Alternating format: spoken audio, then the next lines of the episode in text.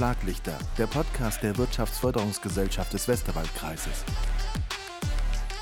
Mit Katharina Schlag und Tom Neumann. Schlaglichter, wir sprechen heute, liebe Katharina Schlag, mit einem Gast, der uns gerade zu einer echten Premiere äh, verholfen hat. Hast du es gemerkt?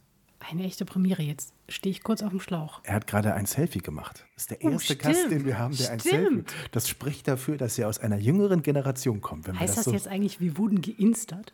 Ich weiß es noch nicht. Vielleicht ist es noch, Noch nicht. Vielleicht ist es noch nicht online, aber es kommt noch. Julian Groß ist heute da. Hallo Julian, grüße dich. Schön, dass du heute bei uns bist. Ja, hallo ihr zwei. Katharina, warum ist Julian Groß heute da? Sicherlich nicht nur für das Selfie. Nein, aber das ist ein netter Nebeneffekt.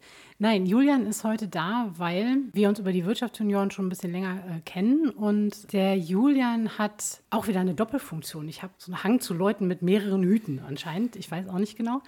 Aber Julian ist zum einen in das Familienunternehmen in äh, Nistertal eingestiegen. Und zwar in der vierten Generation. Also wir haben schon eine sehr lange Firmenhistorie.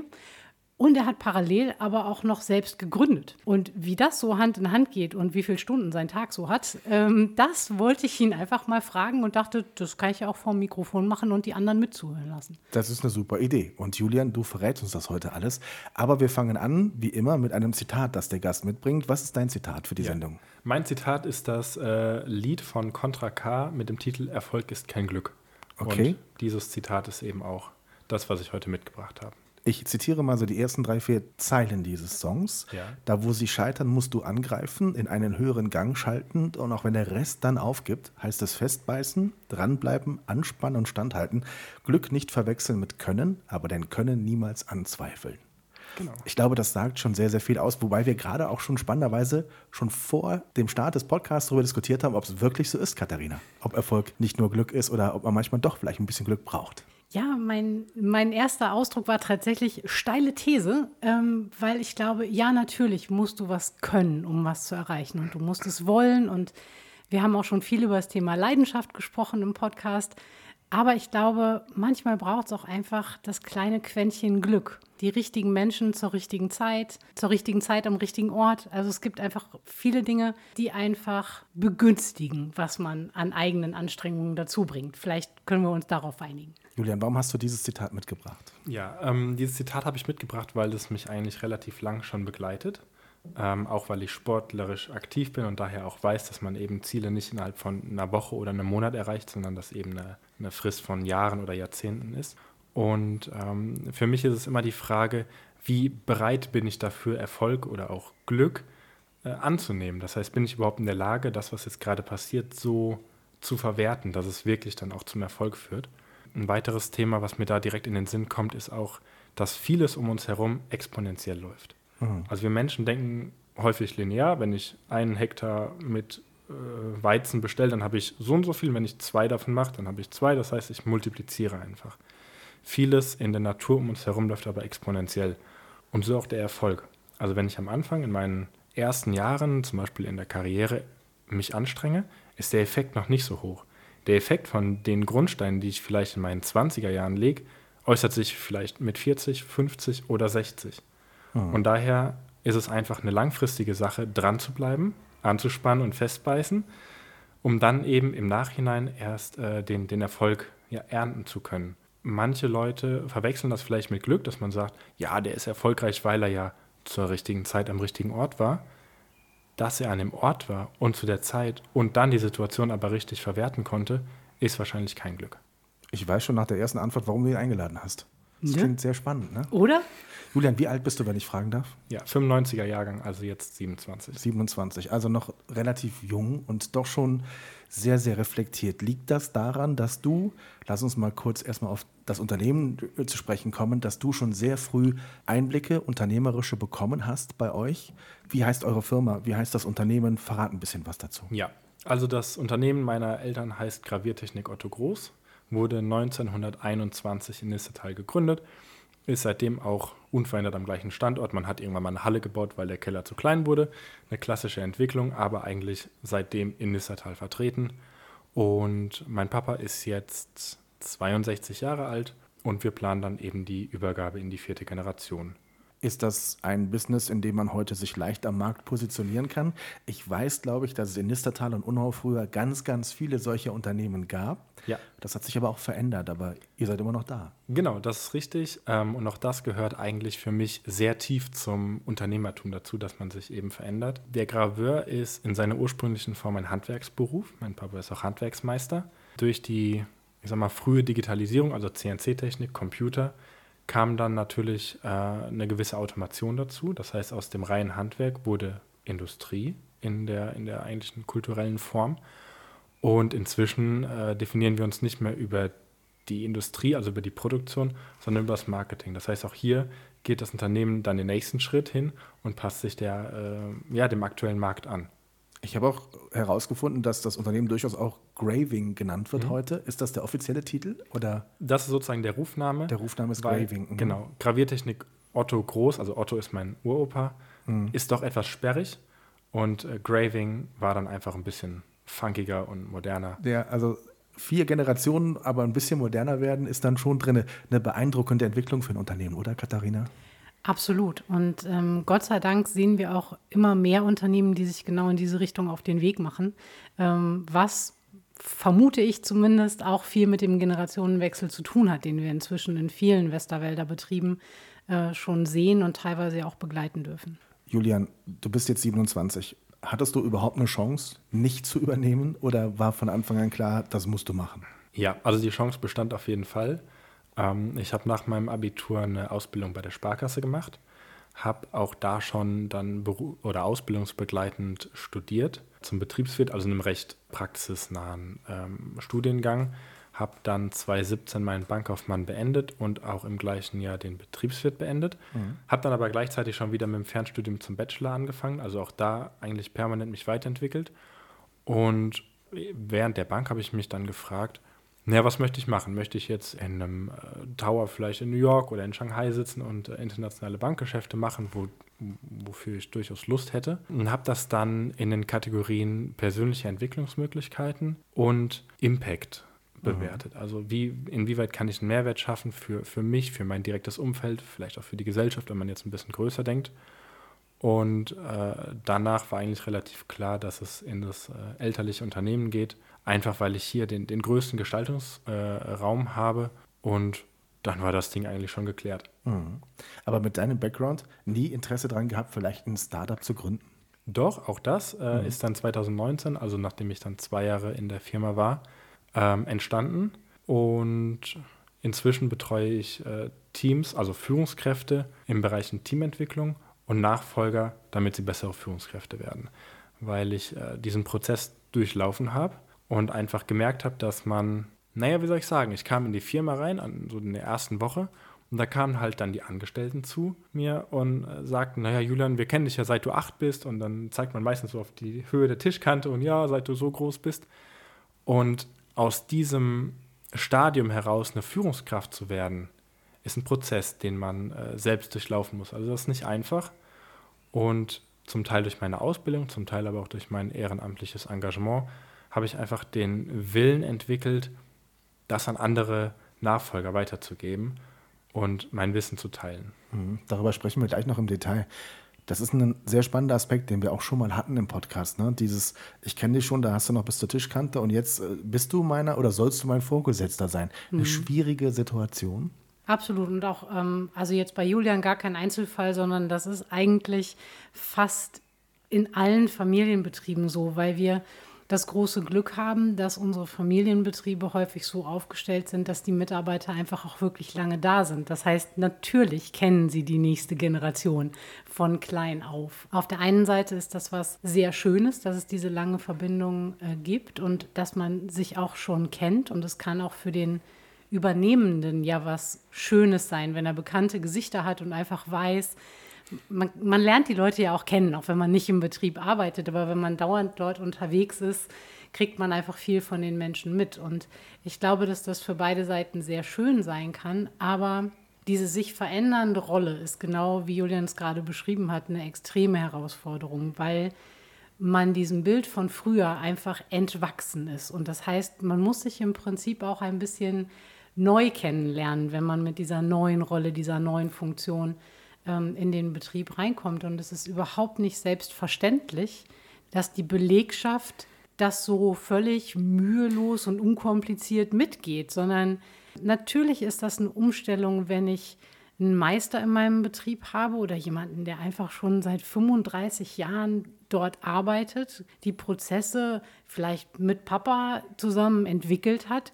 Und jetzt kommt da der kleine Julian und will mir erzählen, wie es besser geht. Hm, das braucht ein bisschen. Also keine unlösbare Aufgabe, aber es ist einfach schon für beide Seiten eine Umgewöhnung. Ich würde da gerne noch ergänzen, es mhm. ist nicht nur die Belegschaft, es sind auch die Eltern. Das hatte ich jetzt ah, eben klar. noch gar nicht so erwähnt.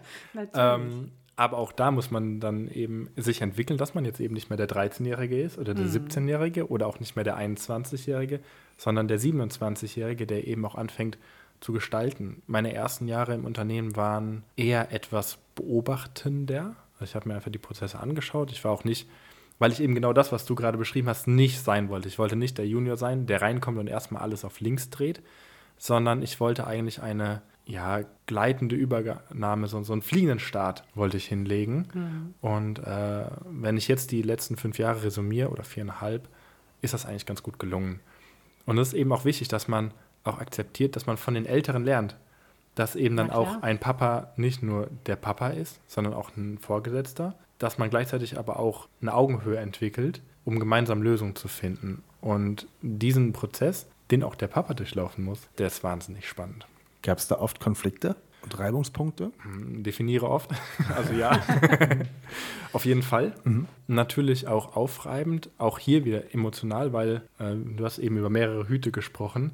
Man diskutiert halt mit seinem Papa, mit dem Chef mit dem, von dem man mal ein Unternehmen abkaufen will oder übernehmen möchte. Aber das sind ja ganz, ganz viele Ebenen, auf denen man dann darüber diskutiert, ob man die Schrauben jetzt nach Größe oder nach Material einsortiert.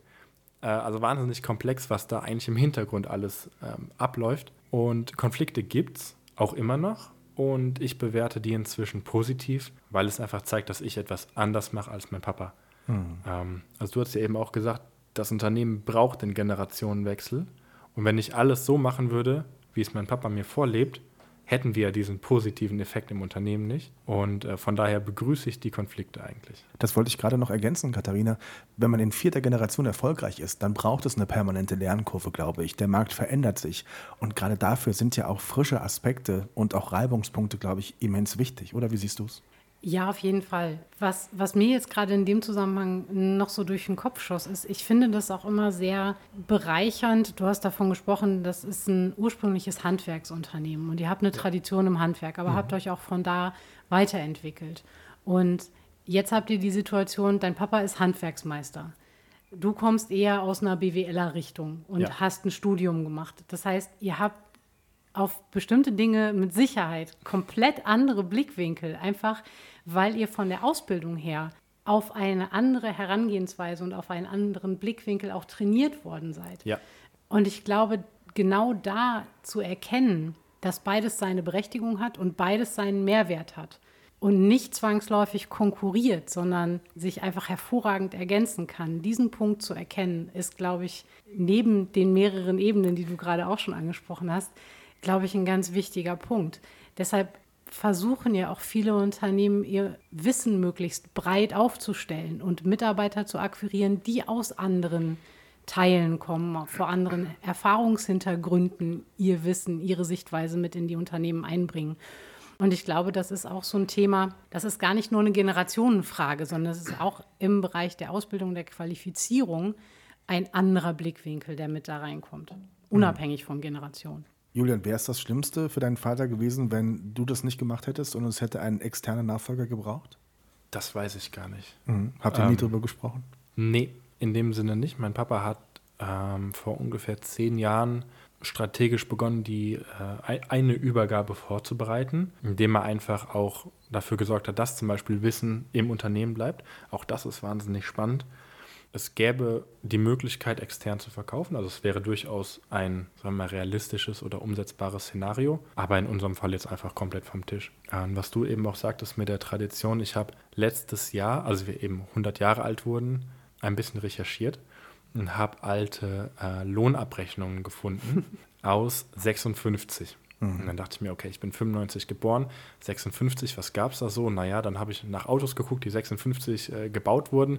Die sind schon ziemlich alt. Und dann habe ich kurz gerechnet, dass in diesem Jahr die Firma ja schon 35 Jahre alt war. Also ich habe in dem Moment ja gerade mal zwei Drittel der Firmengeschichte nach hinten geschaut. Und ähm, den ältesten Schriftverkehr, den ich gefunden habe, war aus 37. Hm, Wahnsinn, oder? Irre.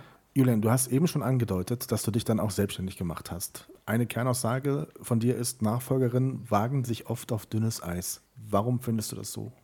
Weil es eben genau dieser Prozess ist, der, der durchlaufen werden muss. Nachfolge geschieht auf ganz vielen verschiedenen Ebenen. Und es gibt Nachfolger, die kommen eben ins Unternehmen und sagen, ich habe einen Plan und genauso möchte ich das jetzt umsetzen. Wie eben gesagt, kommen rein, drehen alles auf links. Das ist gefährlich. Mhm. Auf der anderen Seite, zu wenig rebellisch zu sein, ist ebenfalls gefährlich, weil dann alles nur so läuft nach dem Motto, haben wir immer schon gemacht, ich lasse mir jetzt von einem 55-jährigen Meister erzählen, wie seit 100 Jahren das Material sortiert wird. Ich lasse mir von einer 55-jährigen Buchhalterin erklären, wie seit 100 Jahren die Buchhaltung funktioniert. Als das erste Mal die Monatsabrechnung an den Steuerberater übergeben wurde, ist mir kurz das Essen aus dem Gesicht gefallen, weil das papierhaft lief. Ich habe dann dafür gesorgt, dass wir eine Datev-Anbindung bekommen. Der Steuerberater musste uns umstellen und jetzt übermitteln wir es halt per Knopfdruck. Für mich selbstverständlich. Für bestehende Prozesse, naja, warum sollen wir es ändern? Da fährt halt jemand hin zum Steuerberater und übergibt die Papiere.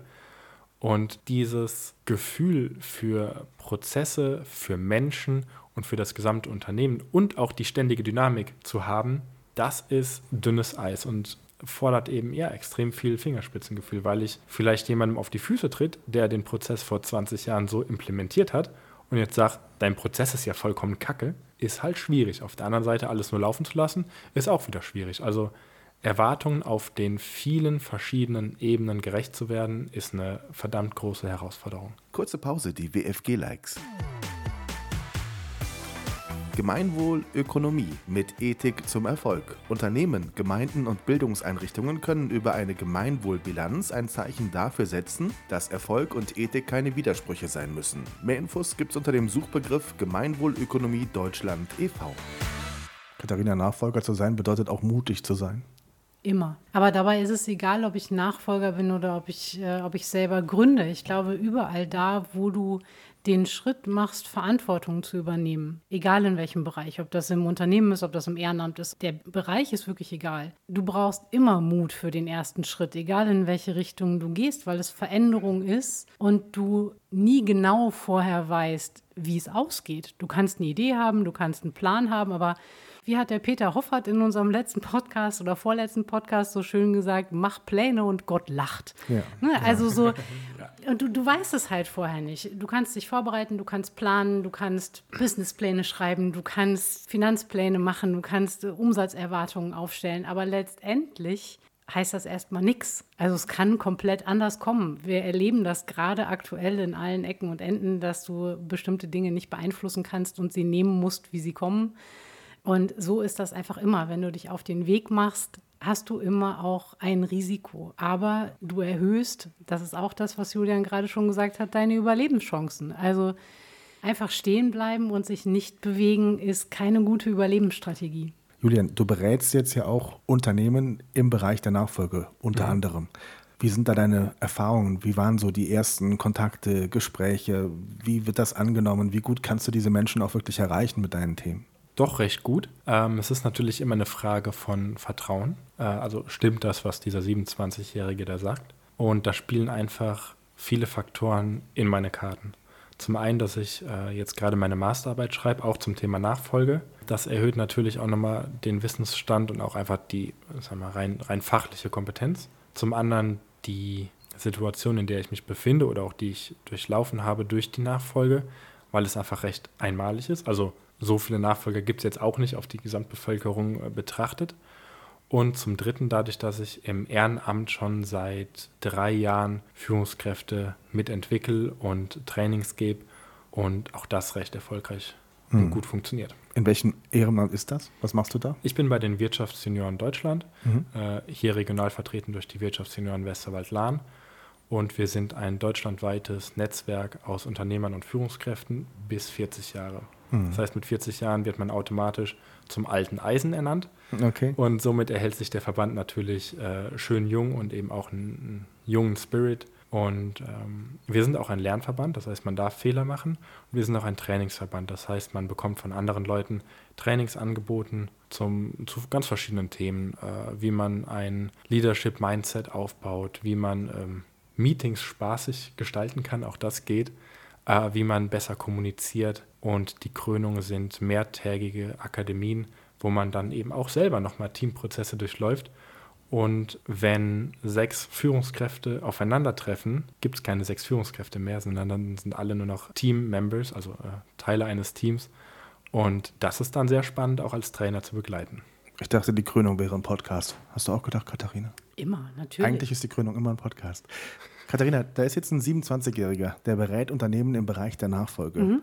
Ist das ein bisschen verrückt oder richtig stark? Wieso verrückt? Naja, weil er 27 ist. Also ich meine, es ist ja schon ein spannendes Alter, in dem er sich Ja. schon in diese Perspektive bringt, zu sagen, ich kann das, ich weiß, wie ich denen helfen kann. Das ist ja das Faszinierende an der Sache. Ich kann das ein bisschen mit meiner Situation vergleichen. Ich hatte das am Anfang auch so ein bisschen. Ich habe mir viele Gedanken darüber gemacht. Ich bin jung, ich bin weiblich, ich bin keine Westerwälderin und mache jetzt die Geschäftsführung der Westerwälder Wirtschaftsförderung. Auch ein bisschen crazy. Vielleicht gehört das dazu. Nein, es ist aber tatsächlich, ich glaube, manchmal macht man sich im Vorfeld einfach mehr Gedanken als das, was nachher tatsächlich passiert. Weil ich glaube, was entscheidend ist, ist der Punkt, den Julian gerade angesprochen hat. Es geht immer um Vertrauen und es geht auch immer einfach um die Persönlichkeit. Und ich glaube, wenn du authentisch bist, dann sind Alter, Geschlecht, wo kommst du her, was hast du vorher gemacht, relativ egal. Ich komme kurz auf Contra K zurück. Das Können muss natürlich da sein. Also wenn du die Kompetenz nicht mitbringst, dann hast du auch ganz schnell keine Chance mehr, weil du wirst durchschaut. Das kriegen die Leute ziemlich schnell mit, wenn du keine Ahnung hast von dem, was du da gerade tust oder wovon du erzählst. Aber wenn ich einen 27-Jährigen habe, der selber den Prozess durchlaufen hat, der angefangen hat, sich mit der eigenen Familienunternehmensgeschichte auseinanderzusetzen, der weiß, wie wichtig es ist, sich Prozesse anzugucken, zu verstehen und erst dann mit Veränderungen reinzugehen. Und wenn er in der Lage ist, das authentisch zu erklären, dann ist mir doch egal, ob der 27 oder 38 ist.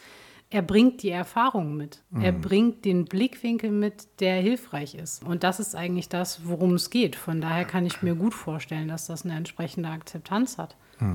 Ich möchte da auch ergänzen, dass verrückt und stark sich nicht immer ausschließt. Das stimmt. Das habe ich gemerkt, als ich es ausgesprochen hatte. Julian, äh, du hast eben gesagt, dein Vater ist 62. Das heißt, noch seid ihr gemeinsam im Unternehmen, ist das richtig? Ja. Ein bisschen Bedenken oder Sorgen schon, wenn du irgendwann alleine verantwortlich bist? Oder ist im Gegenteil die Vorfreude groß, dass irgendwann dieser Schritt kommen wird? Die Vorfreude überwiegt ganz klar. Die Übernahme ist relativ simpel, dadurch, dass wir ein äh, Einzelunternehmen sind. Das heißt, Leit also Inhaberschaft und Leitung sind einfach untrennbar miteinander verbunden. Und im Moment obliegt das einfach noch meinem Papa. Wobei ich auch kein Ego-Problem damit habe, wenn sein Name vorne am Firmenschild steht. Mein Nachname ist ja eh schon da. Ja. Und er ist zum Beispiel aktuell jetzt in der Toskana. Das heißt, ich leite die Firma im Moment ohne ihn und auch ohne meine Mutter. Und das klappt super. Das macht richtig Spaß. Und ihr habt auch richtig viel zu tun, hast du eben gesagt. Genau, ne? wir, wir haben richtig viel zu tun. Das heißt, auch hier ist natürlich ein sehr positives Feedback, dass die Maßnahmen, die wir angestoßen haben oder auch die ich explizit angestoßen habe, funktionieren. Ich habe mich am Anfang immer gefragt, was ist wichtiger, die Prozesse oder die Menschen?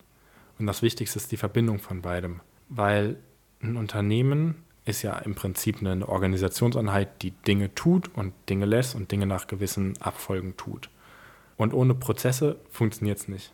Weil ich, es kann nicht jeder alles gleich gut und es würde auch keinen Sinn machen, wenn, wenn 20 Busfahrer in der ersten Reihe sitzen. Und nur auf die Menschen zu fokussieren, wäre aber auch nicht der Schlüssel zum Erfolg, weil, naja, ich muss halt mit denen arbeiten und die Menschen in die Prozesse packen. Ich habe mal zu meinem Papa mal gesagt, du würdest ja auch nicht mit einem Sportwagen Cabrio in den Wald fahren, um Holz zu holen, genauso wie du mit einem Traktor nicht vor die Eisdiele fahren würdest.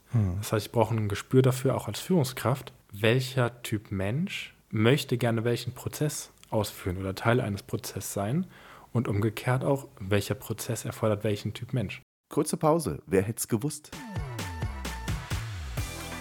Der Ausruf Hui Wella, Alle Mall wurde bei einem Preisausschreiben 1913 unter mehr als 60 Einsendern ausgewählt. Der Gewinner war der Heimatdichter und Bauer Adolf Weiß. Der lebte zwischen 1861 und 1938 und kam aus Madermühlen. Katharina, wenn eine Nachfolge so reflektiert vonstatten geht wie in diesem Fall, dann ist das absolut wünschenswert, oder?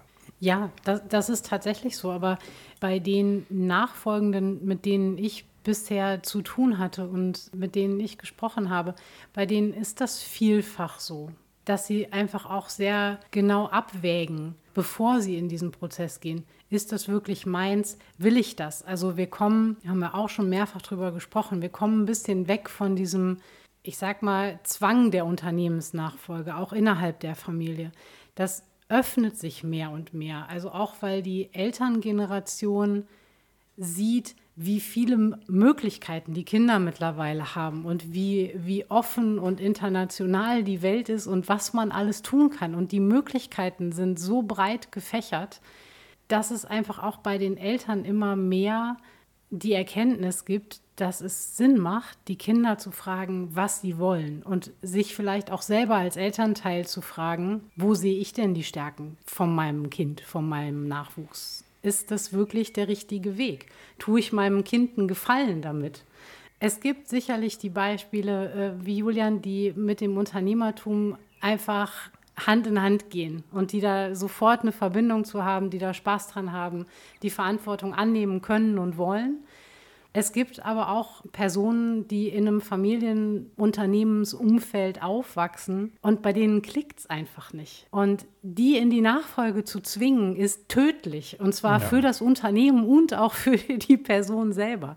Und für die Familie. Und für die Familie, das kommt noch dazu. Und von daher finde ich das sehr schön zu sehen, dass es nach meiner Wahrnehmung immer mehr dieser Formen der Nachfolge gibt, wo es einfach sehr reflektiert ist. Julian hat gerade gesagt, vor zehn Jahren hat dein Vater angefangen mit 52 das ist ein Bombenalter, um das einzuleiten schon. Nicht um anzufangen, drüber nachzudenken, sondern ja. wirklich aktiv die ersten Schritte zu machen. Das ist hervorragend. Und dann auch dieses Loslassen können. Ne? Mhm. Also dieses jetzt in die Toskana fahren und sagen, der Sohn ist da und macht das schon weiß nicht, wie leicht ihm das gefallen ist, aber. Nicht sehr leicht. Ja, das kann ich mir vorstellen. Aber er macht es trotzdem. Genau. Ne? Und das ist, glaube ich, der entscheidende Punkt. Du brauchst das Commitment auf beiden Seiten. Das ist aber auch, das ist aber auch sehr, sehr wichtig, ein Fingerspitzengefühl dafür zu entwickeln. Das ist jetzt zum Beispiel die zweite Woche, in der die das machen. Also zwei getrennt voneinander äh, äh liegende Wochen.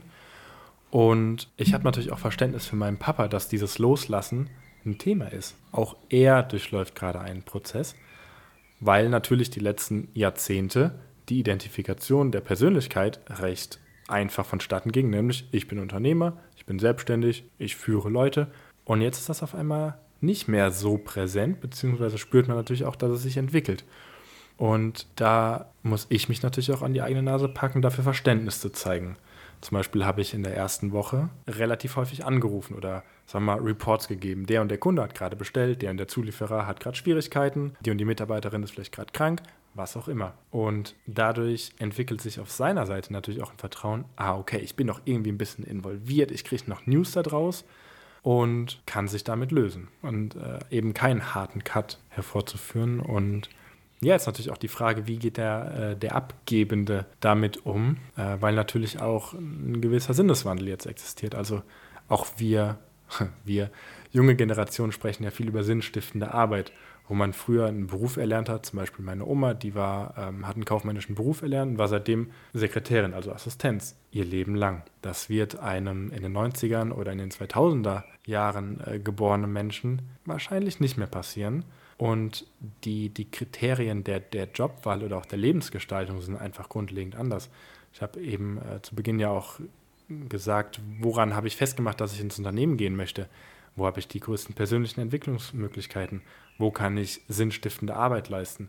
Mein Ziel ist es nicht, der, der beste Verwalter zu werden oder nur die beste Führungskraft, sondern mein, mein Sinn ist es, Menschen zu entwickeln, Unternehmen zu entwickeln und was Positives beizutragen. Könntest du dir vorstellen, heute in 35 Jahren in die Toskana zu fahren, obwohl das Unternehmen gerade sehr viel zu tun hat? Ja, mein Plan ist es, früher in die Toskana zu fahren. Dein Plan ist schon. Das heißt, du hast jetzt schon einen Plan, wie das vielleicht mit deiner Nachfolge sein könnte? Nachfolge noch nicht, aber ich habe einen Plan, wie das Unternehmen aussehen kann, damit es einfacher wird. Mhm. Ich erlebe gerade in, in vorangegangenen Generationen häufig dass das Mindset oder ist eigentlich ein Glaubenssatz, Hard work always pays off. Also ich muss hart arbeiten, um zum, äh, zum, zum Ziel zu kommen. Und ich würde das gerne ersetzen durch Smart work always pays off. Man muss, glaube ich, keine 40, 50 Stunden Woche fahren, um seine Ziele zu erreichen, sondern es ist eher die Frage, wie kann ich ein Leben gestalten, wo ich, dann sind wir zum Beispiel beim Thema äh, Karriere und Familie, wie kann ich das kombinieren mit 30 Stunden? Wie kann mhm. ich das kombinieren mit 20 Stunden? Und das sind Fragen, die ich mir stelle und wo ich auch schon Antworten im Sinn habe. Das heißt, wenn das Unternehmen bereit dafür ist, weil auch das Unternehmen durchläuft einen Prozess, kommen wir dann an den Punkt, wo solche äh, Themen dann relevant werden. Spannend, oder Katharina? Absolut spannend. Und ich glaube, es ist ein guter Ansatz, was ich so feststelle, gerade so bei dem, ne, wie kriege ich das hin, meine Ziele zu verbinden, auch so mit 30 Stunden. Das ist ja immer so ein Thema, wo es dann häufig heißt, ja, die wollen einfach nicht mehr leisten. Und ich glaube, das, das ist einfach nicht das Thema. Und ich finde, gerade dafür ist Julian ein ganz hervorragendes Beispiel. Also das ehrenamtliche Engagement haben wir schon angesprochen, das Familienunternehmen haben wir angesprochen, die eigene Gründung haben wir angesprochen. Also ich habe nicht den Eindruck, dass da keine Leistungsbereitschaft dahinter steht, wenn ich ganz ehrlich bin. Und von daher glaube ich einfach, dass es langsam aber sicher Zeit wird, dass wir insgesamt anfangen, bestimmte Systeme zu hinterfragen und die Dinge einfach auch neu zu denken, und zwar von Grund auf neu zu denken. Und es ist nicht verkehrt, es ist nicht unbedingt was Schlechtes, wenn jemand sagt, ich gebe einfach in den 30 Stunden, gebe ich alles, was ich habe für den Job. Und den Rest der Zeit gebe ich alles, was ich habe, für Familie, für Ehrenamt, für die Dinge, die mir dann wichtig sind. Wenn ich es schaffe, diesen Ausgleich hinzukriegen und dieses, diese Offenheit dafür herzustellen, auch in der gesellschaftlichen Akzeptanz, dann sind wir, glaube ich, auf einem, auf einem sehr, sehr guten Weg und vor allen Dingen auf einem Weg in ein Miteinander, das viel mehr Output hat, auf viel mehr Ebenen, als das rein wirtschaftsorientierte, Geldverdienen-orientierte 40-Stunden-Wochen denken, was wir einfach vielfach noch haben. Ich glaube, dass diese Öffnung wichtig ist und ich glaube auch, dass es kommen wird. Mhm. Vielleicht nicht in ganz so schnellen Schritten, aber ich glaube, dass das eine richtige Entwicklung ist. Ja. Auch da sehen wir jetzt eine schöne Entwicklung weg vom äh, Shareholder Value, also dem, der reinen Gewinnmaximierung, hin zum, zum Stakeholder Value. Also wie groß ist der ökologische Fußabdruck meines Unternehmens. Ich habe mich mit einer Führungskraft unterhalten, wo ich gefragt habe, äh, zu Beginn von Corona, akzeptierst du Homeoffice? Antwort war, nein, denn da arbeiten die Mitarbeiter ja nicht. Okay, habe ich mich ein bisschen mit auseinandergesetzt, woran kann das liegen? Und bin zu einem äh, schönen Zitat gekommen, wenn die Mitarbeiter zu Hause nicht arbeiten, ist das ein Motivationsproblem. Hm. Und da sind wir wieder bei der sinnstiftenden Arbeit. Wenn ich als Mitarbeiter auch im Homeoffice weiß, wofür ich es tue, kann ich auch in Sri Lanka sitzen, kann ich auf Bali sitzen, kann ich in New York sitzen. Und das wiederum eröffnet ja ganz neue Wege. Wenn ich mir heute den Fachkräftemangel anschaue und dann darüber nachdenke, dass ich einfach meinen Suchradius nicht auf 30 Kilometer limitieren muss, sondern sagen kann, ob mein Webseiten-Host oder mein, mein Marketing-Experte im Westerwald sitzt oder in Frankfurt oder in Perth in Australien, es ist mir eigentlich egal, weil wir, wir kommunizieren ja sowieso über ein digitales Taskmanagement-Tool und das eröffnet so viele Möglichkeiten, die in einer klassischen Unternehmensdenke noch nicht sind. das Schöne ist, dass die eben jetzt langsam reinwachsen. Ganz, ganz viele spannende Impulse und Aspekte heute. Liebe Katharina, lieber Julian, das war sehr, sehr interessant. Ich habe das Gefühl, wir könnten noch eine Stunde sprechen. Bestimmt. Ich weiß nicht, ob äh, wir noch eine Stunde Zuhörer hätten, aber wir sollten das vielleicht uns nochmal vertagen und wirklich irgendwann nochmal daran anknüpfen und sagen, was hat sich in den vergangenen Monaten getan. Irgendwann mal in der Zukunft. Das war sehr interessant. Ganz lieben Dank. Sehr gern. Vielen Dank. Schlaglichter, der Podcast der Wirtschaftsförderungsgesellschaft des Westerwaldkreises. Mit Katharina Schlag und Tom Neumann.